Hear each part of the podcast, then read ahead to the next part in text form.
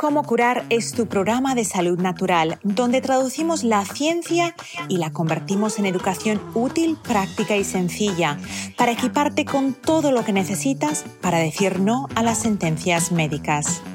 Soy Coco March, tu presentadora.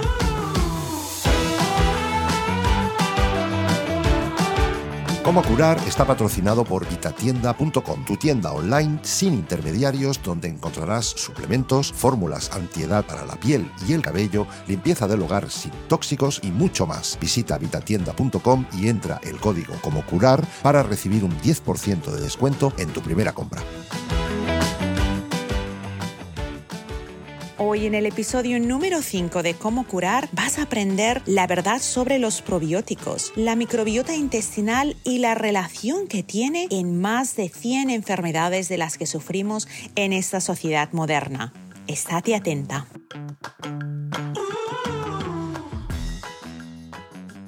Doctor Vinderola, es un honor tenerte en mi programa. ¿Cómo estás? ¿Qué tal, Coco? Muchas gracias por la invitación, un gusto. Muchas gracias.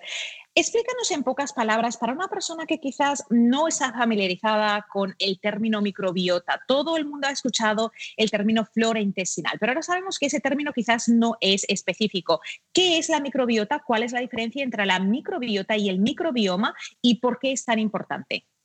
Bien, sí, todos tenemos eh, algún concepto, alguna idea cuando nos dicen flora intestinal, nos remite a algo que tenemos en el intestino que durante mucho tiempo no supimos exactamente, decíamos, bueno, tiene que ver con la digestión de los alimentos, y eh, este conocimiento se revolucionó a partir de los, del año 2000, 2000 y poco, donde aparecieron tecnologías que permitían ver lo que tenemos no solo en el intestino, sino en todas nuestras mucosas, en la piel, incluso se está hablando de, una microbiota de la sangre, eh, cuando creíamos que la sangre es un fluido estéril.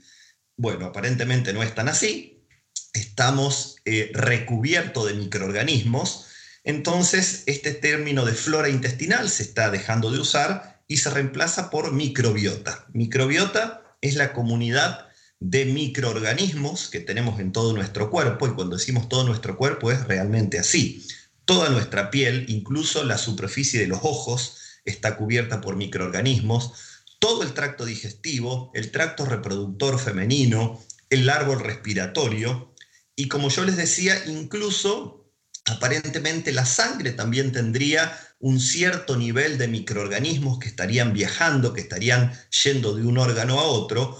Por lo tanto, antes decíamos que estábamos o que estamos colonizados, estamos revestidos por fuera y tapizados por dentro de microorganismos, pero hoy yo diría que estamos impregnados en microorganismos, es decir, todas nuestras células eucariotas, en las células humanas, están en un íntimo contacto con células microbianas, con bacterias, pero no solamente con bacterias, porque muchas veces la palabra microbiota nos remite a bacterias.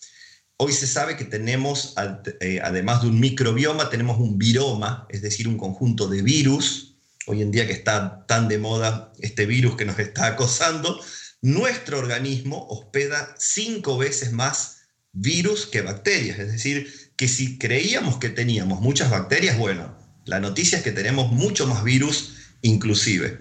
Eh, y también tenemos hongos, tenemos levaduras, es decir, que somos un ecosistema viviente. Vos me decías la palabra microbiota y microbioma. Microbiota tiene más un aspecto microbiológico, es decir, hace referencia a las células en sí mismas, ¿eh? a las células que no las podemos cultivar a todas en, el medio de laboratorio, que era la, forma clásica en la, la que la conocíamos. A estas bacterias, a estos microorganismos, los conocemos leyendo su ADN. Entonces, cuando hablamos de microbioma, eh, con la M, estamos hablando del paquete de genes, el conjunto de genes que integran al, microbiota. La microbiota es el sentido microbiológico, la célula en sí, y el microbioma son los genes, el material genético que posee ese conjunto de microorganismos.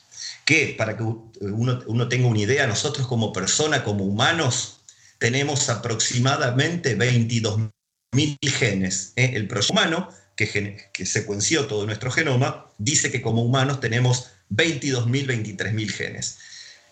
El microbioma tiene más de 3 millones de genes. Un número enorme, ¿eh? comparar 3 millones de genes contra 22 mil. Es decir, el potencial genético que tiene nuestro microbioma es enorme y es todavía desconocido. Mencionado es el hecho de que ahora hay estudios que evidencian la existencia de esos microorganismos. Ah, yo a veces utilizo el ejemplo de un jardín y un jardín eh, puedes tenerlo, tienes eh, la tierra del jardín, pero luego tienes esa variante de plantas que, viven, pero si nosotros microscópicamente nos fuéramos a la, a la tierra de ese jardín, ahora tenemos un ecosistema que vive perfectamente.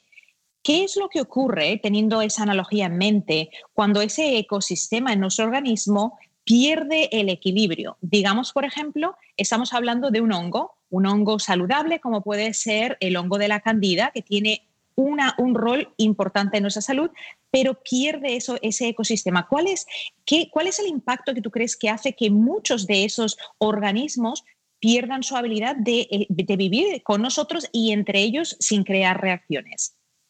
Bien, eh, es importante este concepto que nombrabas de diversidad. La diversidad que uno ve en una selva tropical o en un arrecife de coral, también la podemos asemejar a la diversidad que podemos tener en nuestro intestino. Cuando yo tengo diversidad de microorganismos, tengo diversidad de funciones, es decir, la función que necesitamos para vivir, funciones digestivas, funciones inmunológicas, funciones neurológicas, pueden ser cumplidas por distintos de estos microorganismos. Ahora, cuando estos microorganismos empiezan a desaparecer, cuando empieza a reducirse la diversidad, yo voy a empezar a perder funciones. Y cuando pierdo funciones empiezan a aparecer los problemas, las distintas enfermedades. Hay un denominador en común en lo que llamamos las enfermedades crónicas no transmisibles, que pueden ser diabetes, sobrepeso, obesidad, alergias alimentarias, el tipo que te imagines, incluso enfermedades cognitivas o enfermedades neurológicas. Todas estas enfermedades crónicas tienen el denominador en común de que hay pérdida de diversidad microbiana en el intestino. Es decir, nos quedamos con menos microorganismos y vamos perdiendo funciones. Y lo que puede pasar a la vez es que cuando se está perdiendo diversidad microbiana, esto le dé lugar a los que se llamamos patógenos oportunistas, como vos dijiste recién, la cándida, o uno que es peor, que es el Clostridium difficile, por ejemplo. Hay, hay casos de personas que están hospitalizadas durante mucho tiempo, que tienen diarreas crónicas, donde el intestino termina siendo dominado por un Clostridium difficile y tienen esta famosa diarrea asociada a Clostridium difficile. Ahí la diversidad se perdió completamente el Clostridium se hizo dominante y la opción que tienen estas personas, no sé si lo habrán, habrán hablado en alguna oportunidad, es lo que se llama el trasplante de microbiota fecal. Es decir, ese intestino que ya no tiene diversidad, la única solución que le queda es recibir un trasplante de microbiota, es decir, llegar con toda una microbiota nueva que se instale, que se, sea diversa y empezar a recuperar las funciones. El tema de la microbiota es fascinante. Eh, de todo lo que más me fascina es que ha creado un puente entre la medicina funcional y la medicina alopática, que siempre habían estado tan separadas y viéndolo desde el punto de vista médico y, con mis pacientes, viendo cómo nos hemos unido todos en esa, en esa base que es preventiva. Eh, parte de tu especialidad son los prebióticos y los probióticos. Antes de entrar en ese tema que es también muy interesante, háblame un poquito de ¿Qué es lo que hace que nosotros perdamos esa diversidad? Hemos hablado de la diversidad, hemos dicho que se pierde, pero ya pensando en, el paciente, el paciente lo que quiere saber es, ¿me duele la cabeza? ¿Por qué me duele la cabeza? ¿Soy estéril? ¿Por qué no puedo quedarme embarazada? Y tú has mencionado condiciones autoinmunes, has mencionado alergias, qué es lo que hace perdernos y cuáles son algunas de, las condiciones que quizás los pacientes o los que están viendo esta charla ahora mismo puedan decir, yo tengo que hablar con mi doctor para que haga further examination, para que vea qué más hay. Sí, antes de entrar eh, eh, en, estos factores que afectan a la microbiota y que hacen perder eh, diversidad, quiero retomar algo que me dijiste que me pareció muy importante, que es el abordaje holístico de la medicina. La medicina yo sin ser médico, ¿eh? pero puedo percibir que se fue especializando tanto que cuando que se iban viendo las distintas partes del cuerpo como cosas únicas, como cosas independientes, que no estaban relacionadas. Entonces, si yo tenía un dolor de cabeza, el médico me iba a medicar para ese dolor de cabeza, o si tenía un problema en la piel, me iba a medicar para la piel. Y hoy tal vez si yo llego con un dolor de cabeza o llego con un eczema, me van a preguntar qué como y me van a tratar el intestino para tratar de solucionar la cabeza o la piel. Es decir, que todos los médicos, eh, desde su especialidad, están tratando de hacer un abordaje más holístico. Como uno dice, bueno, no me voy a concentrar en el órgano del cual soy especialista, sino que voy a ver un poquitito más allá. Y esto ha conectado a todas las disciplinas. Esto yo creo que es la primera cosa positiva. Entendernos como sistemas que estamos totalmente conectados. Y si algo hacemos todos los días es comer y lo que llega al intestino va a ser repartido, va a ser transformado por la microbiota, va a ser repartido por sangre a todos los órganos. Entonces, todos los órganos están recibiendo moléculas, productos que son elaborados por la microbiota. Dicho esto, ahí sí abordo lo que vos me decías, que era qué factores nos hacen perder diversidad microbiana.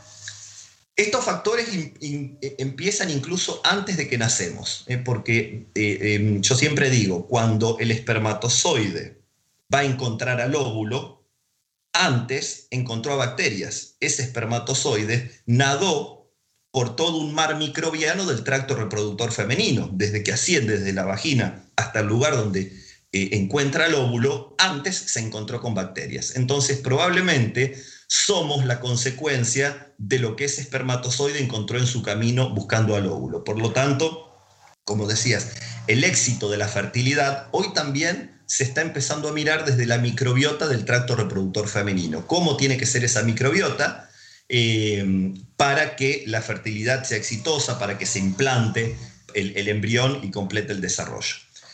Pero, ¿cuáles son los factores que uno puede manejar? Lo que uno puede manejar es, por ejemplo, la alimentación durante el embarazo. Esto es muy importante porque prepara a la microbiota de la mamá. Si la mamá no tiene una microbiota diversa, no le va a poder heredar una microbiota diversa, porque la herencia de la microbiota se da por el tipo de parto, por la lactancia materna. Entonces, la primera cuestión, para tener una microbiota diversa, mamá tiene que tener una microbiota diversa. Entonces es muy importante la nutrición eh, en el periodo de embarazo. Una vez llegado el momento del parto, es muy importante que el parto sea a término. ¿eh? ¿Por qué? Porque el intestino del bebé va a estar preparado para recibir esas bacterias. En los partos prematuros, los bebés que nacen prematuro, con muy bajo peso, adquieren una microbiota diferente, tienen una microbiota muy rica en enterobacterias que le pueden dar la famosa NEC o colitis necrotizante. Entonces, ¿por qué? Porque no tienen un intestino preparado para tener el ambiente anaeróbico que necesitan las bacterias de la microbiota. ¿eh? Bacterias estrictamente anaerobias como Fecalibacterium, Anaerostipes, unos nombres raros, ¿eh? Rosburia, Bifidobacterium. Entonces dijimos, eh, la, alimentación de la mamá durante el embarazo, el parto a término, el parto vaginal. Esto es clave, que el parto sea, trate de ser vaginal. La Organización Mundial de la Salud estima que los partos, menos del 10% de los partos deberían eh, eh, ser por cesáreas, que las cesáreas son necesarias, por supuesto salvan vidas, pero en Latinoamérica se registran niveles de cesáreas que no tienen que ver con necesidades biológicas, sino con cuestiones muchas veces que tienen que ver con prácticas o con miedos de la mamá o con una gestión del parto que no tiene en cuenta que el paso por el canal vaginal hace que el bebé adquiera los lactobacilos que están en la, mucosa vaginal. Sí, me querías preguntar algo te voy a interrumpir.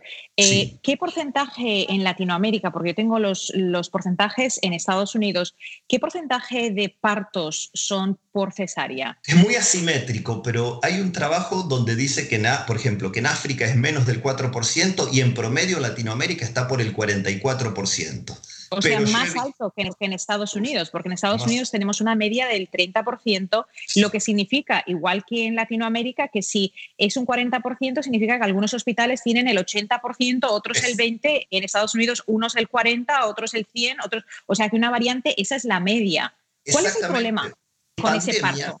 E, en pandemia en Argentina, en algunos lugares, la cesárea llegó hasta el 90% por una cuestión de que, bueno, la mamá tenía que estar el menor tiempo posible en el hospital porque está el virus circulando, pero este chico que nació por cesárea eh, va a adquirir una microbiota diferente. Y por más que al año o a los dos años la microbiota de un bebé que nació por cesárea o por parto vaginal se iguale, porque es verdad que las, las microbiotas después se tienden a igualar, esa sucesión de microorganismos es diferente y le deja una huella inmunológica al bebé.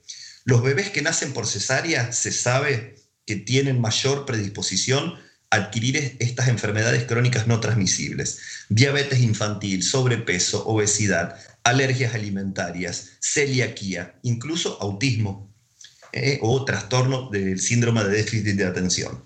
Yo creo que el parto vaginal y la lactancia materna es el mejor regalo que una mamá le pueda hacer al bebé, porque le está regalando sus mejores microorganismos. Entonces, tratar de tener todas las acciones que lleven a un parto a término vaginal y una lactancia materna abundante, eh, mínimo los seis meses exclusiva que pide la Organización Mundial de la Salud, y si después la podemos estirar hasta los dos años, es mejor, porque ahí le va a transferir todos los microorganismos. Entonces, un bebé que nació prematuro por cesárea, que tomó antibióticos, muchas veces la cesárea está asociada a los antibióticos, y que toma poca leche materna, este bebé lamentablemente tiene todas las condiciones para que la probabilidad de que aparezcan enfermedades crónicas en la infancia o en la edad adulta se den. Entonces, de los antibióticos no hablamos, pero es, es, otro de los factores que hacen perder diversidad, no solo en la infancia, sino durante toda nuestra vida. Cada vez que tomamos un antibiótico, la microbiota lo siente. Y si bien es verdad que se recupera, se recupera la, la composición de la microbiota, vuelve a aparecer, o sea, vuelven, pero la composición es diferente. Hay un estudio que muestra claramente que hay ciertas bacterias que se recuperan, hay ciertas bacterias que se pierden para siempre, hay ciertas bacterias que aparecen en el intestino que antes no estaban, eh, porque algunas dejaron de estar. Es decir, que cada vez que nosotros consumamos antibióticos o que consumimos antiácidos, incluso las medicaciones, cualquier tipo de medicación se sabe que van a tener efecto. No todo está tan medido como los antibióticos. Los antibióticos se saben que son los que peor hacen a la microbiota. A ver, con esto no quiere decir que no hay que tomar antibióticos. Los antibióticos son necesarios cuando hay una infección, cuando sabemos que antibióticos, pero cuando yo a veces yo veo personas que se resfrían y por las dudas toman un antibiótico, eso es lo que no hay que hacer. Voy a remitir a lo que estabas ah, explicando sobre la microbiota, el parto, el amamantamiento. Eh, se, han, se ha encontrado, se pensaba que la leche de madre era estéril. Estoy segura que tú estás familiarizado con el hecho de que ahora se sabe que no es estéril, que hay una microbiota abundante, de ahí que siempre eh, y como tú estabas diciendo ahora, enfatizar, y a ver, yo soy madre de cuatro hijos, los he amamantado a todos y es agotador, o sea, como mujer, como madre, es agotador eh, tener siempre que andar hablando claro con el seno afuera, que si dónde vas a darle de mamar, es, no es fácil. O sea, yo tengo un sentimiento muy profundo como profesional y como madre del trabajo que es, pero yo puedo decir mm, mi obsesión por la investigación sobre el papel que la microbiota juega en la salud, no solo de los bebés, sino de, de la humanidad en general, me llevó a la conclusión, antes de tener a mi hijo mayor que tiene ya casi 18 años, a entender la importancia de darle el pecho. El resultado es, ninguno de mis cuatro hijos nunca ha necesitado un antibiótico, nunca. A ver, llevamos un estilo de vida saludable, pero significa eso para los videntes que están con nosotros eh, que no deberían utilizar un antibiótico. Yo creo que ahí me remito a lo que tú dijiste. Hay veces que hay una infección y que necesitas un antibiótico y va a ser imprescindible, pero es, es necesario, tú crees, tanto como se receta, porque en Estados Unidos solo puede conseguir un antibiótico con receta. En, Latinoamérica no sé. En Latinoamérica eh, uno va a una farmacia de confianza, se venden prácticamente lo que quiera. Yo creo que eso debería cambiar. Y aprovecho lo que dijiste de la leche materna, es verdad. Hasta te cuento, cuento una pequeña anécdota. En, en el año 2003 se publican simultáneamente dos trabajos, uno publicado en Finlandia y otro en España, donde reportaban que la leche materna podía tener lactobacilos. Yo tuve la oportunidad de conocer a, la, autora española de, este trabajo, Rocío Martín. Eh, en su época ella trabajaba en la Universidad Complutense con Juan Miguel Rodríguez. La conocí en un congreso en Singapur y me comentó lo que les costó a ellos publicar que la leche materna tenía lactobacilos. Le decían, no, señores, esto es imposible. Eso vino a romper un paradigma porque se creía que la leche materna era estéril y en el caso de que había microorganismos, eran microorganismos que causaban infecciones como mastitis, estafilococos, propionibacterias, pero hasta el año 2003, no estamos hablando ni siquiera de hace 20 años atrás, 18 años, lo que tiene tu hijo, recién en el año 2003 se conoció que tenía, que podrían tener eh, microorganismos. Hoy se sabe, hoy nadie duda que la leche materna es la principal fuente de transmisión de microorganismos del intestino de la mamá hacia el intestino del bebé y se hace a través de la leche materna. Por eso la importancia de la lactancia, por eso eh, yo creo que es algo que si las mamás lo conocen harían el esfuerzo, porque, a ver, por supuesto yo no, no, he dado de mamar, pero sé que es un esfuerzo, sé que muchas veces duele, que requiere tiempo, que el bebé toma cuando quiere, pero pensar que eso le va a dar calidad de vida al bebé, yo creo que eso puede darle, eh, em, es un argumento poderoso. Y te voy a contar algo que pasa en los países nórdicos. Suecia tiene calculado que el, círculo virtuoso que genera la lactancia materna, ellos han medido que las mamás, ellos invierten recursos en que la mamá le dé la teta al bebé. Le generan eh, grandes licencias a la mamá, al papá, para que se puedan dedicar. Esos bebés eh, alimentados con leche materna requieren menos intervenciones hospitalarias. Son bebés que se enferman menos, como le ha pasado a tu hijo.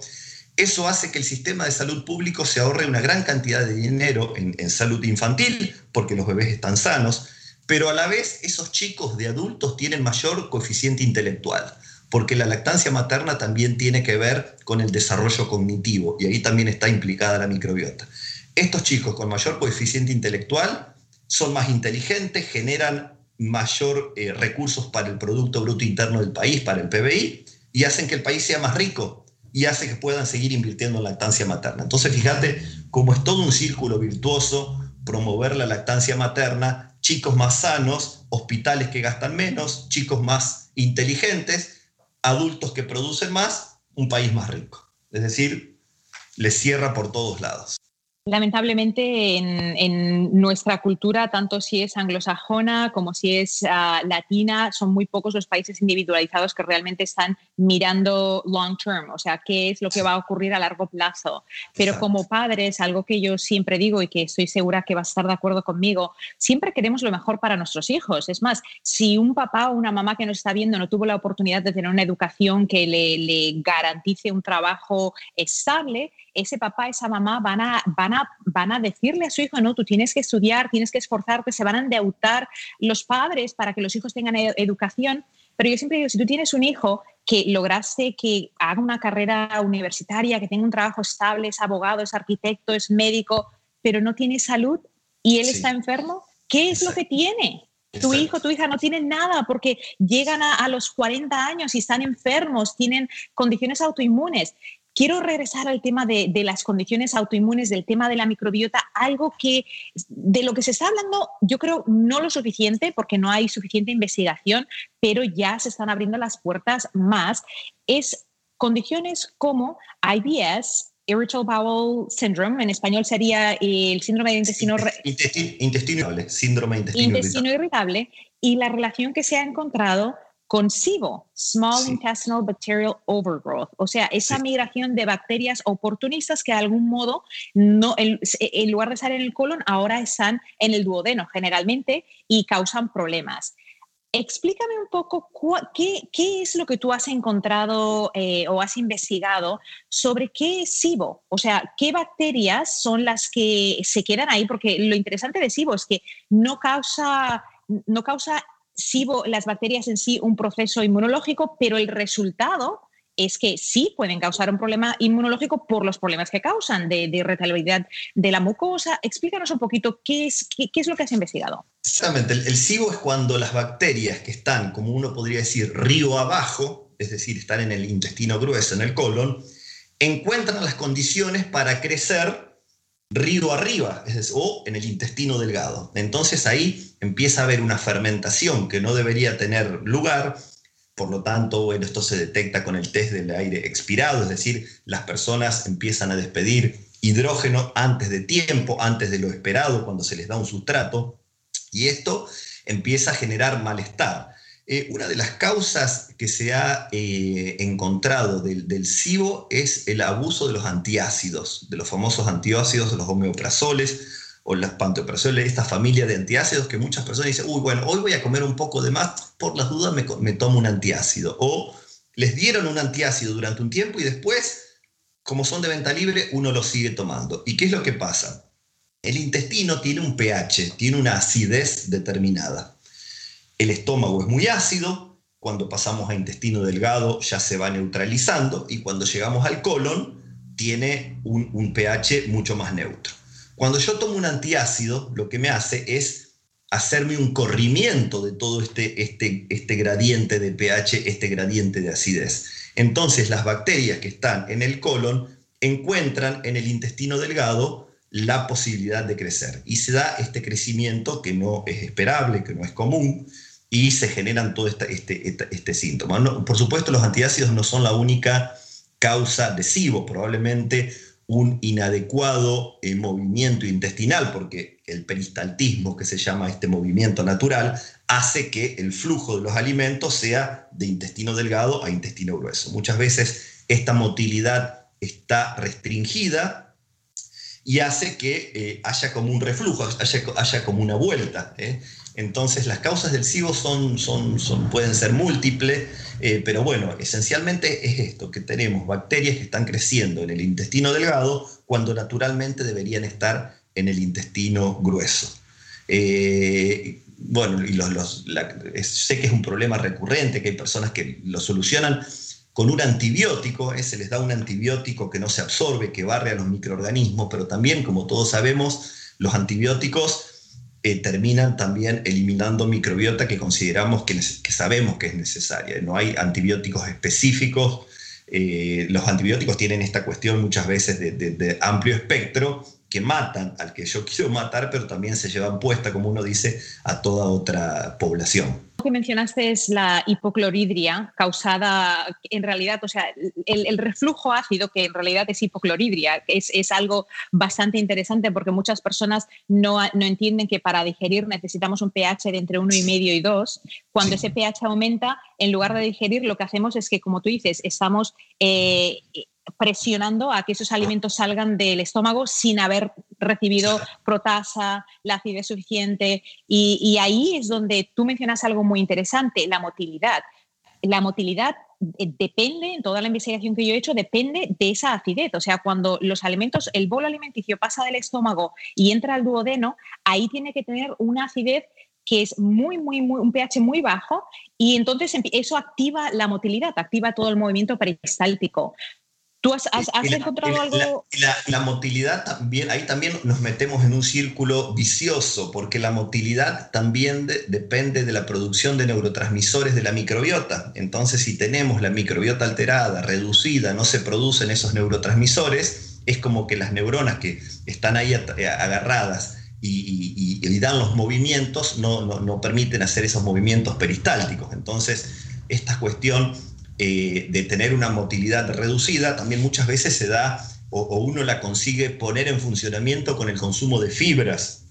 Nuestra alimentación eh, ha ido disminuyendo el contenido de fibras. Cuando uno ve, cuando se han analizado materia fecal de comunidades ancestrales, estas comunidades consumían 20, 30 veces más fibras que nosotros. Eh, por supuesto, estaban todo el día cazando, recolectando, comiendo una cantidad de fibra pero nuestra alimentación se, occidentalizó, pasamos a comer alimentos muy palatables, muy ricos en azúcares, en grasas y con muy bajo contenido de fibras. Muchas veces a las frutas las pelamos cuando tranquilamente la podríamos comer con cáscara, ahí hay, gran aporte de fibras, eh, o consumimos pocos vegetales, poca diversidad de vegetales, y todo esto es lo que alimenta la microbiota. La, la microbiota se alimenta con parte de la fibra que consumimos. Esto es sencillamente es así. La microbiota necesita de gran aporte de fibra, la fibra da motilidad intestinal, la fibra al fermentarse genera los famosos ácidos grasos de cadena corta, entre ellos el ácido butírico. El ácido butírico es clave porque si uno imagina el intestino, tenemos una pared de células epiteliales y el 70% del requerimiento energético de esas células es ácido butírico. Todas las otras células de nuestro organismo necesitan glucosa, las del intestino necesitan ácido butírico. Entonces, ¿de dónde viene el ácido butírico? De la fermentación de la fibra. Y las células epiteliales intestinales se están renovando constantemente, ¿eh? después de las del pelo, creo que son las que más tasa de renovación tienen. Para renovarse necesitan ácido butírico. Entonces, si no consumimos cantidad suficiente de fibras, no vamos a tener la renovación del epitelio intestinal y un epitelio que no se renueva se puede inflamar.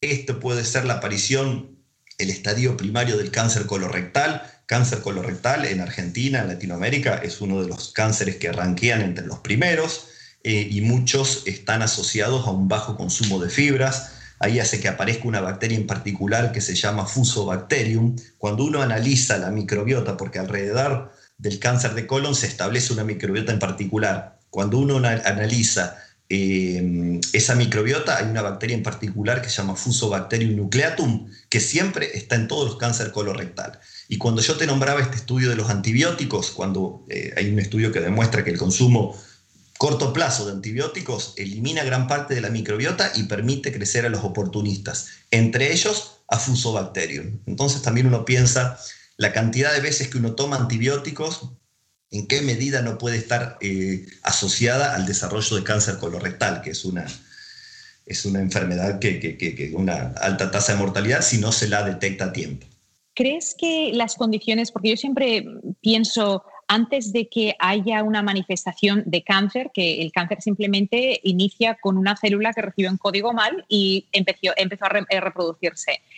Pero antes del, del, cáncer de colon, que es un, cáncer muy común, ¿qué condiciones deberíamos, uh, te vienen en mente que una persona, porque a veces yo creo que uno de los motivos por los cuales hay tan poca proactividad de parte nuestra porque los humanos somos como el agua, siempre buscamos eh, el, camino de menor resistencia. Entonces, si no tengo que hacerlo, pues ¿para qué voy a hacerlo? ¿Para qué hacerlo?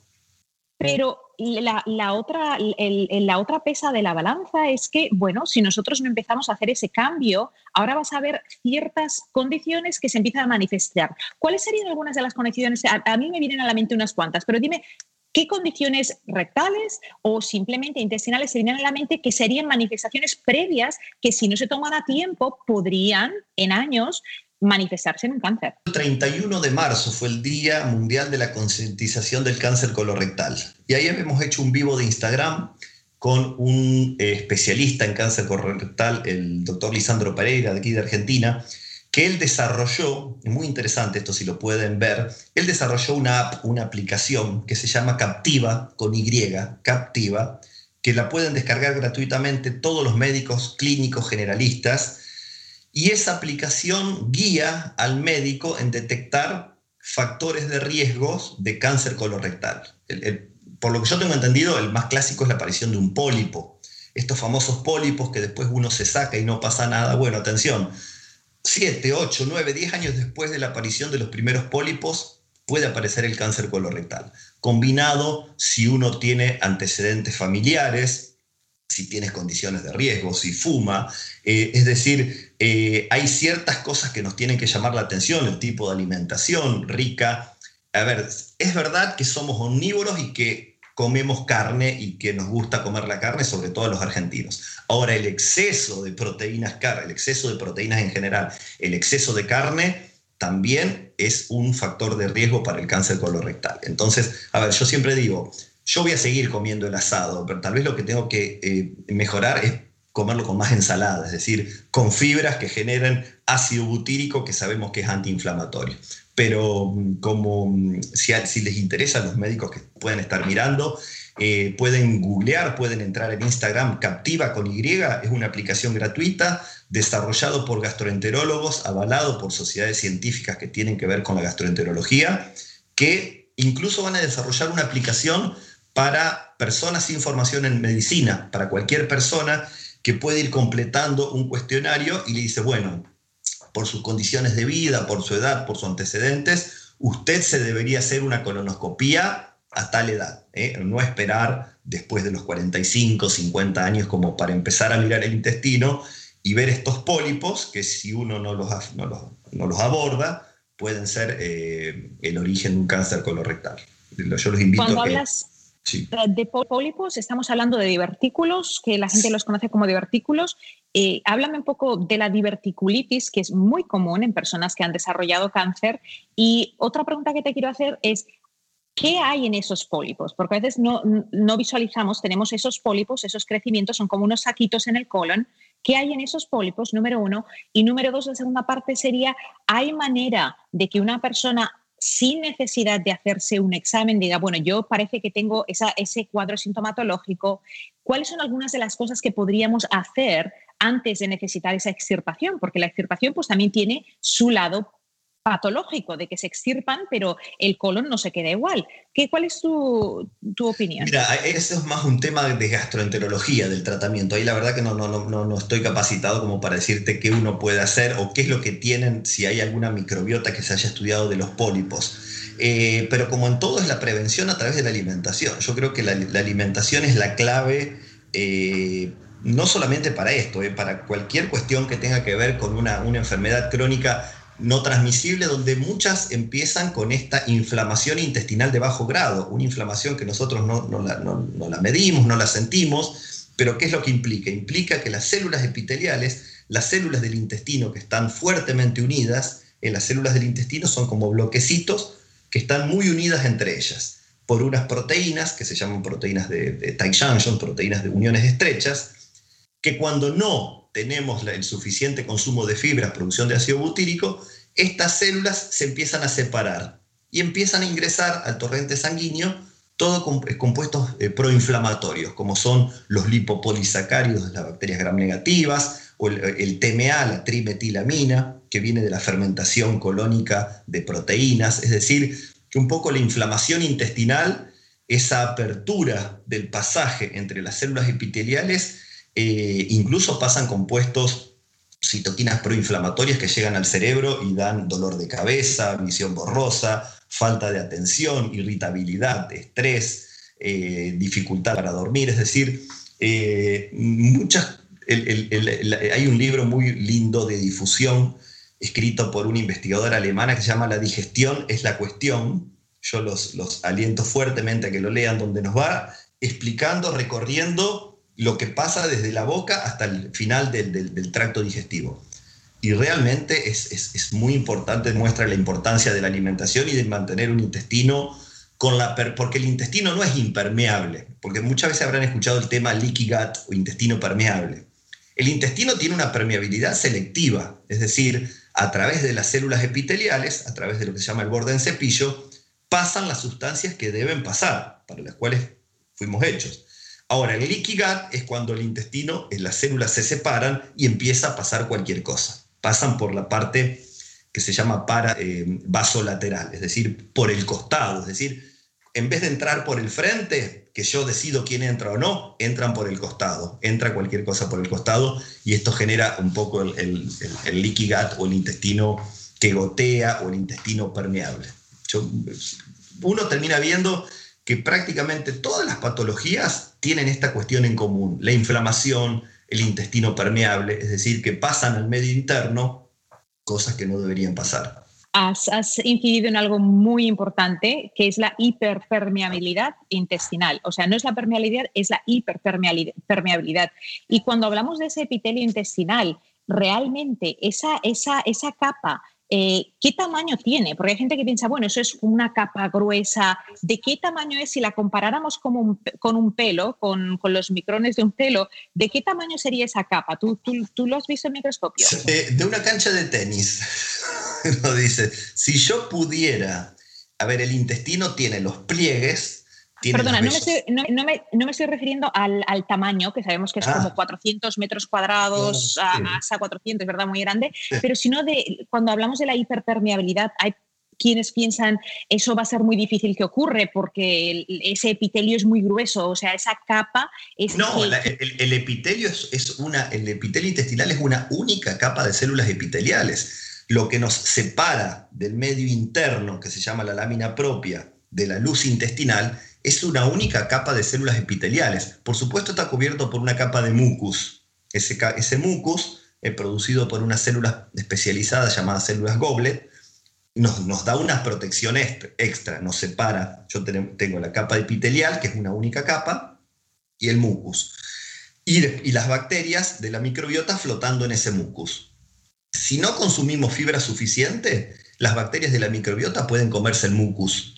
Nos van a ir comiendo el mucus, van a ir erosionando y nos van a dejar una barrera cada vez menos protegida. Por eso también es la importancia, que eso sí es algo que se nombra poco, la importancia de la fibra para la producción de mucus, para tener ese epitelio separado, eh, que, no lo tengamos tan expuesto. Pero el, el, se da a través de una, una monocapa de células epiteliales. son los micrones que pueda tener esa célula epitelial. Sí, algunos expertos dicen que es una décima parte de un pelo que ese es el tamaño. Por eso eh, es, tan importante. Tuve la oportunidad recientemente de entrevistar al doctor Robert Lasty, que autor del libro Metabolical. Él es, ah, es pediatra de la Universidad de San Francisco. Y una de las cosas que él mencionaba es exactamente lo que tú estás diciendo. Es tener, número uno, diversidad y comer comida. O sea, eh, nos hemos acostumbrado a alimentarnos de cosas empaquetadas y eso no es comida. Nuestra microbiota, todos esos microorganismos no reconocen cuando nosotros estamos aportando algo que realmente ellos, eh, si tuvieran un escáner, a veces utilizo este ejemplo, piensa en la microbiota como cuando tú vas a la tienda y escaneas. Si en el, en el, en el sistema de la tienda ese producto que se está escaneando no tiene nada registrado, no, no vas a poder pagar porque no está registrado. Lo mismo, algo así ocurre, ¿verdad? Con la microbiota. porque, a ver, cuando uno habla de los, los, componentes de los alimentos, los macrocomponentes, un alimento tiene eh, eh, eh, tiene carbohidratos, hablemos de carbohidratos, hidratos de carbono. Proteínas, tiene fibras, tiene minerales y tiene agua. Si mi alimento solamente tiene hidratos de carbonos fácilmente digeribles, azúcares, grasas, proteínas, no le llega nada a la microbiota, todo se digiere y se absorbe en el intestino delgado. Entonces la microbiota, que está principalmente en el colon, que es la microbiota fermentativa, se queda sin... ¿Cuál es el, problema de estos alimentos que uno por ahí dice empaquetados? Es que cuando uno lee fibras, es muy poco lo que tienen. Prácticamente no aportan nada de fibras. Y los microorganismos de la microbiota necesitan fibras. Por eso la importancia de vegetales frescos, frutas frescas, de eh, legumbres, incluso hasta de una copita de vino tinto, porque el vino tinto tiene polifenoles y los polifenoles, que también están en los, frutos rojos, eh, estimulan a la microbiota. Es decir, necesitan aporte de fibras, polifenoles, este tipo de compuestos que no son digeridos en el intestino delgado. Y cuando estamos hablando de fibras, quiero clarificar ah, que no estamos hablando de la, de la Luna Bar o una, una, fibra empaquetada, sino estamos hablando de, vegetales y de frutas que tienen el aporte y la mezcla entre fibra soluble y fibra insoluble. Eh, explícame mm, brevemente los prebióticos que están relacionados con la fibra. ¿Por qué son tan importantes tanto los prebióticos como los probióticos? Pero ¿cuál es la función de cada uno y cuáles serían buenas fuentes de prebióticos primero? Eh, prebióticos es un concepto que nació en el año 95 eh, de la mano de dos investigadores, Glenn Gibson y Marcel Robert Froid. Glenn Gibson integró hasta junio eh, el, board del cuerpo directorio de ISAP. Yo tuve la, oportunidad de, compartir reuniones con él durante un año. Es, a veces uno dice, bueno, estas personas que han hecho grandes aportes, conocerlas de cerca fue una, una cosa, aparte de una persona con un estilo del humor británico insuperable, fantástico, una persona superhumana.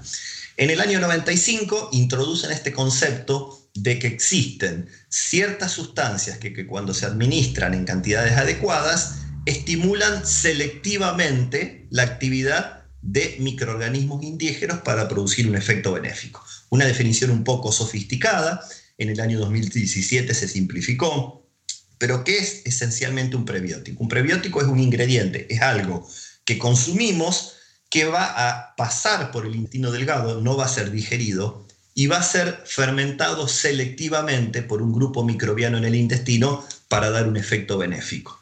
Ejemplos de prebióticos son la inulina, los galactoligosacáridos, los fructoligosacáridos, que cuál es el efecto es estimular a las bifidobacterias del intestino. Las bifidobacterias son el principal grupo microbiano del intestino de un bebé sano. Un bebé sano tiene el intestino dominado por bifidobacterias. Las bifidobacterias llegan por la leche materna y se alimentan de prebióticos naturales que tiene la leche materna, que son los que en inglés tienen la sigla HMO, los Human Milk Oligosaccharides oligosacáridos de leche materna. Son pequeñas cadenitas, hay más de 200 estructuras que van a ser fermentadas por las bifidobacterias del intestino. Ahora, cuando somos adultos, tenemos la posibilidad de, consumir ciertos alimentos que son ricos en prebióticos o podemos suplementarnos. Vienen suplementos que uno puede comprar en las farmacias donde este prebiótico está más concentrado. Alimentos ricos en prebióticos pueden ser la cebolla, el ajo, Em, los espárragos, el alcaucil, creo que le dicen alcachofa en algunos países, la, el plátano cuando no está maduro, eh, las cadenas de carbohidratos del plátano cuando no está maduro, escapan la digestión del intestino delgado y llegan, es como una especie de almidón resistente. El plátano, cuanto más maduro, cuanto más dulce se pone, estas cadenas pasan de carbohidratos complejos a azúcares simples, y por eso tienen el sabor. Entonces los prebióticos son esencialmente esto, son, son sustancias, son moléculas complejas que van a estimular a bacterias indígenas y van a causar un efecto benéfico.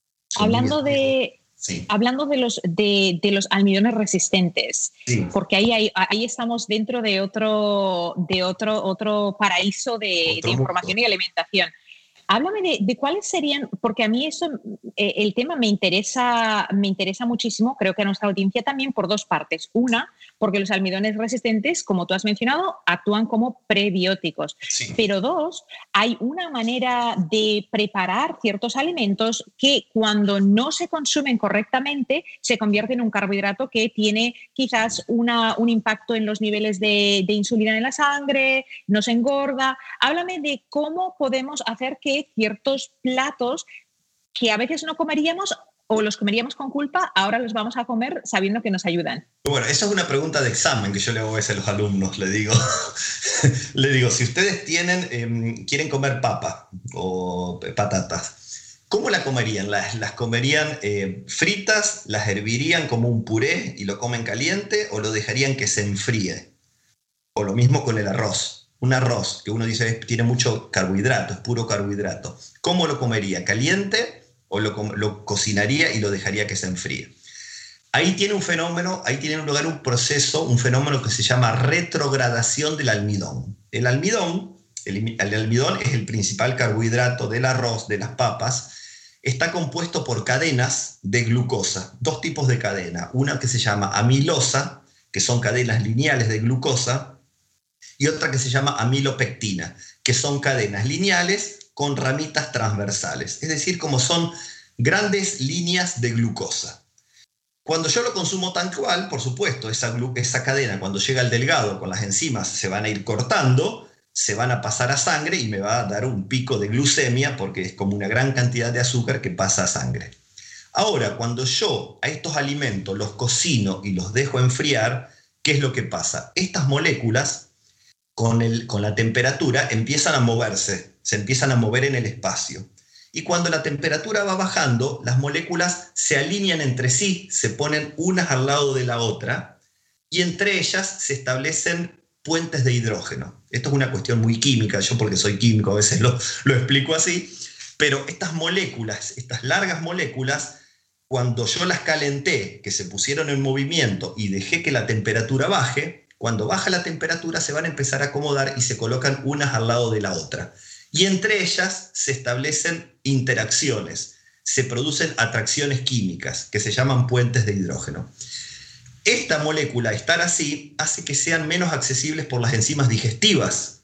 Este es un almidón resistente. ¿Resistente a qué? Resistente a la acción digestiva de nuestras enzimas. Entonces, este almidón pasa por el intestino delgado, no es tan hidrolizado, no es tan consumido. ¿Por qué? Porque adquirió una estructura en el espacio que hace que las enzimas digestivas no lo puedan hidrolizar. Y va a llegar al colon y va a estimular a estas bacterias benéficas. Entonces, este almidón resistente es el almidón que por un fenómeno de calentamiento y enfriamiento tuvo un reordenamiento espacial de las moléculas, que se llama retrogradación del almidón. El almidón retrodegradado es menos digerible por nuestras enzimas digestivas y va a ser más digerible por las bacterias de la microbiota. Eso es un poco lo que pasa con, con la, famosa mm, almidón resistente. Y ahí, mm, para saber si podemos consumir esos alimentos guilt-free, porque sabes, a veces las personas que llevamos un estilo de vida y la mayoría de personas que siguen ese canal es porque quieren estar saludables. Y siempre hay ese conteo de cuál es la, la, carga glucémica eh, no el índice, sino la carga. Eh, ¿Has podido examinar algo sobre, por ejemplo, las patatas o papas, el arroz? Una vez lo hemos convertido en, esa, en ese almidón resistente. Es buena pregunta, no, no, lo, he visto, debe, debe, ser una información que está disponible, pero yo siempre les digo, eh, si uno va, que el estrés, que la preocupación no nos gane porque el estrés también impacta en la microbiota. Entonces, este estrés, ¿por qué lo que estamos comiendo? ¿Cuánto va a impactar en el índice de esto? Si tiene antibióticos, si tiene contaminante ambiental, nos genera un tipo de estrés de cosas que no podemos controlar. O sea, nosotros lo que sabemos es qué podemos hacer para tener una buena microbiota. Después hay factores que tenemos que dejarlos un poco librados al azar. Y si uno tiene una duda, bueno, acompaño esa papa, ese arroz con una ensalada ahí voy a estar aportando fibra. La fibra hace que el bolo alimenticio sea más viscoso y que los, azúcares se disparen más lentamente a sangre. Ahora, si voy a comer con el índice glicémico en la mano, yo creo que es poco sostenible, porque esa preocupación nos puede durar una semana, dos semanas, la tres. Y lo peor que hay es que el hábito no sea sostenible, porque yo prefiero tener un hábito no tan saludable, pero más sostenible en el tiempo, que ser un monje tibetano un mes y al mes darme cuenta que eso no lo puedo sostener, que me cansé y volver a una vida mucho más disciplinada. Entonces siempre de a poco, pero siempre lo que pueda ser sostenible. Y decir, bueno, si hoy me quiero comer un puré de papa caliente, me lo como, y después cuando quiero comer papa la comeré fría y le agrego una ensalada, le agrego una legumbre. Eh, pero si no es muy difícil, es muy estresante, es muy difícil y muchas veces yo creo que tenemos una ilusión de, que podemos controlar uh, y, después ni sabemos el aire que respiramos, que es lo que entiende. y nadie está tan preocupado por el aire que respiramos. Parte del eslogan de nuestro canal, no sé si estás familiarizado con las redes uh, nuestras de Instagram, de, Facebook, es ser real, no seas ideal. Y ahí es donde cae exactamente, lo que estás mencionando. Eh, algo a lo que yo animo es, y no sé cómo sería el término en español, pero, pero en inglés le decimos splurge, de cuando en cuando tomar decisiones conscientes donde es muy importante, en mi opinión, y me imagino que la tuya también, tener abundancia de conocimiento, saber, el saber porque cuando no sabemos lo que no sabemos, pues ahí es cuando nos dicen, tómate un antibiótico, o que me lo tomo, o quiero un antibiótico porque mi abuela se los tomaba. Pero cuando sabemos, abrimos esa dimensión de más conocimiento, ahora lo que tú estás mencionando, tú vas a tomar una decisión consciente, que para mí eso es muy importante, decir, yo sé que ese cheesecake que me voy a comer no es saludable porque tiene azúcar, tiene colorantes, saborizantes, pero hoy estoy en esa reunión social, y yo me lo voy a disfrutar y yo sé que me lo voy a disfrutar tanto que yo mañana voy a volver a mi estilo de vida saludable y para mí eso es ser real sin ser ideal o sin querer ser ideal. Si yo me lo paso de reuniones sociales de lunes a domingo, probablemente tengo un problema. Exactamente. o sea, también me puedo pasar de reuniones sociales con un snack saludable. Hay de todo. Yo, yo he ido muchas veces a, Finlandia por el trabajo y las reuniones sociales he visto un exceso de, de, de cuestiones pero está bien, nosotros los latinos tenemos más la pizza, la hamburguesa, y, si yo voy a salir un viernes a la noche y voy a ver qué estar comiendo, me estoy limitando y no me integro a que, bueno, pedimos pizza para todos, listo, pedimos pizza para todos. Después tengo de lunes a viernes para hacer ayuno intermitente, si quiero hacer reposo digestivo, aumentar el consumo de fibra, pero como vos decís, ser real es mucho más fácil que, que este ideal. Todos sabemos cuál es el ideal. Difícilmente lo podamos sostener en el tiempo. Exactamente, sostenible. Háblame brevemente antes de que terminemos sobre los probióticos. Hemos hablado de los prebióticos y la importancia de tener esa alimentación para que eh, si no alimentamos esa microbiota, esa microbiota se alimenta de nosotros. Entonces, se alimenta de nosotros, exactamente. No, nos sale a cuenta, no nos sale a cuenta. y no es, un, no es un beneficio de weight, loss, porque hay gente que se va a pensar, oh, pues que, que me coma y me adelgazo. No, no, no. no, no, no va a dar más problemas que cualquier cosa porque genera una inflamación, que no tengamos mucus intestinal. El, concepto de, prebióticos surgió un poco después, surgió en el año 2002. Em, en el año 2001, la Organización Mundial de la Salud convoca una serie de investigadores que justamente se reunieron acá en Argentina, en Córdoba, en octubre del 2001, eh, donde les encargó analizar la evidencia de que se decía en esa época que si, uno consumía ciertos microorganismos vivos eh, en cantidades adecuadas, esto daba un efecto benéfico. Esto fue así, esta definición de probióticos salió en el año 2002, es la definición utilizada por todos los entes regulatorios, microorganismos vivos que cuando se administran en cantidades adecuadas ejercen un efecto benéfico. ¿Esto qué es? Esto es comer bacterias vivas para tener un efecto benéfico se han desarrollado, se han incluido en ciertos alimentos, hay, leches fermentadas, hay yogures que tienen probióticos, hay suplementos, hay como los prebióticos también hay suplementos, pero yo siempre los quiero diferenciar de los alimentos fermentados, porque acá un poco muchas veces se confunde. Cuando hablamos de kefir, de chucrut, de kimchi, de kombucha, estos son alimentos que nos proveen microorganismos vivos que tienen potenciales efectos benéficos sobre la digestión, sobre el sistema inmunológico, pero son comunidades eh, indefinidas. Yo no sé qué microorganismos tengo. Entonces yo no puedo saber exactamente cuál es el efecto. Ahora, para los probióticos hay todo un, campo desarrollado donde se sabe que hay probióticos que nos pueden ayudar. Por ejemplo, si tenemos, eh, si el bebé tiene cólicos infantiles o probióticos que se agregan en fórmulas infantiles cuando lamentablemente la lactancia materna no está disponible, que van a ayudar a mejorar el sistema inmunológico, probióticos que podemos consumir si voy a hacer un viaje, me voy a tomar unas vacaciones y quiero evitar la diarrea del viajero, que me voy a ir 15 días y no me quiero perder 3 días en el baño del hotel porque cambié mis hábitos alimenticios. Entonces hay probióticos que uno puede consumir un tiempo antes de hacer un viaje y decir, bueno, probablemente me, prevenga la diarrea del viajero, probióticos que pueden, eh, si yo tengo que tomar un antibiótico, hay ciertas cepas de probióticos que me van a garantizar que minimice la diarrea asociada a antibióticos y ¿Cuáles, así... ¿Cuáles serían esas cepas? Disculpa la interrupción, pero eso es muy importante.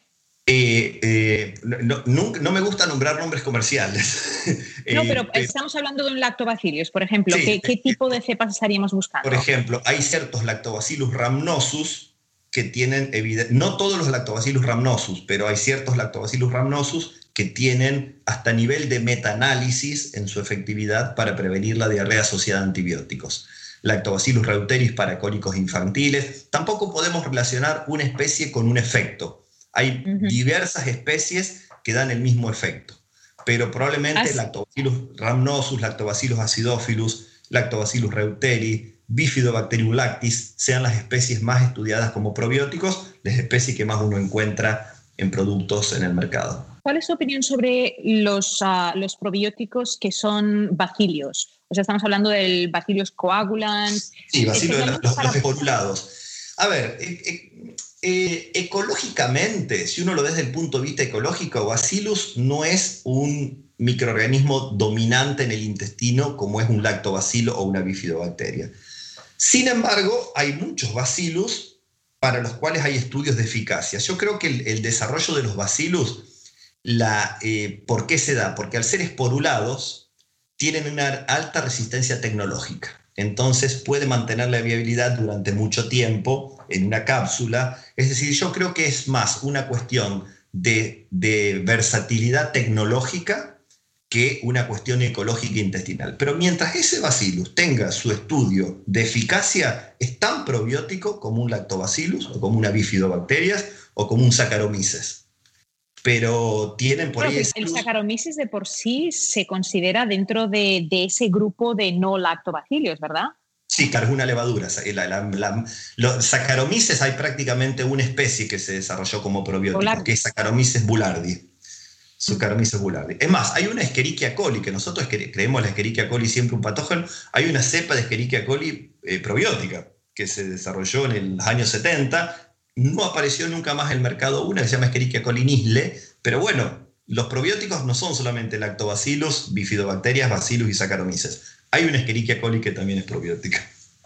Sí, y algo que es interesante que tú mencionabas es la estabilidad. Y, eso, o sea, yo en mi trabajo de laboratorio que me dedico realmente a formular probióticos y a manufacturarlos, en examen el probiótico es tan sensible al oxígeno, o sea, la sensibilidad no es necesariamente a la humedad, sino al oxígeno, que incluso la maquinaria que nosotros utilizamos para rellenar esas cápsulas, cambiamos una maquinaria a una maquinaria específica para todo lo que son lactobacilios, porque vimos que si había fricción que creaba oxigenación, al terminar eh, el, envasado, no tenían, o sea, no duraban. Sí, no duraba nada estos, estos eh, probióticos se generan por un proceso que se llama liofilización o, freeze drying.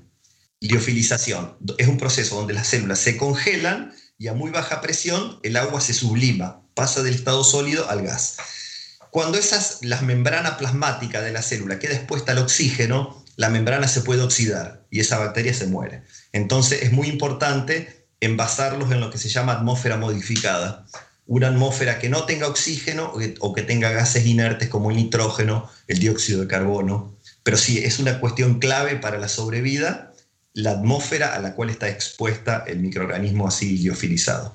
Y eso es de todo lo más importante, porque si eh, compras 100 billones de... Ah, ese es porque estás en este mundo, te lo voy a enseñar. Ese es el contenedor que nosotros utilizamos en laboratorio. Es un contenedor que es absorbente de oxígeno en particular. O sea, además de tener este tipo de, absorbedor de oxígeno, las paredes, cuando eso está sellado, quedan tan... No, lo absorbe hasta tal punto que cuando hay envíos, si esto pasa por altitudes de montaña, la botella puede explotar. No, no, es, tremendo. Pero la diferencia es que cuando nosotros cambiamos, en nuestro caso, la maquinaria y ese tipo de botellas, yo puedo tener ese probiótico sin refrigerar por un año y va, mantiene en examen. Es, más o menos eso lo que, lo que se espera, sí. Otra opción es los que vienen los probióticos en blister, que están eh, tapados individualmente. Entonces uno lo abre, pero bueno, hay, hay diferentes opciones, pero sí es clave el mantenimiento de la viabilidad a lo largo de la vida útil de este tipo de productos. Gabriel, yo sé que el tiempo lo tienes ajustado. Ha sido un honor, un privilegio tenerte aquí en el programa, que nos inundaras y nos bañaras con información microbiota para que supiéramos cómo tenemos que cuidar de nuestro cuerpo. ¿Dónde podemos encontrarte en redes sociales? Mi Instagram es Gvinde, G de Gabriel, Vinde, la primera parte de mi apellido, Gvinde. Me, me encuentran, o ponen Gabriel Vinderola y también me van a encontrar, Vinderola con B corta pues todos los que tengan más interés sobre la ciencia detrás de los probióticos, los prebióticos y la salud microbiana y de la microbiota, sigan por favor a Gabriel porque me han quedado muchas preguntas en el tintero que quizás en un futuro las vamos a abordar. Nos vamos a volver a encontrar.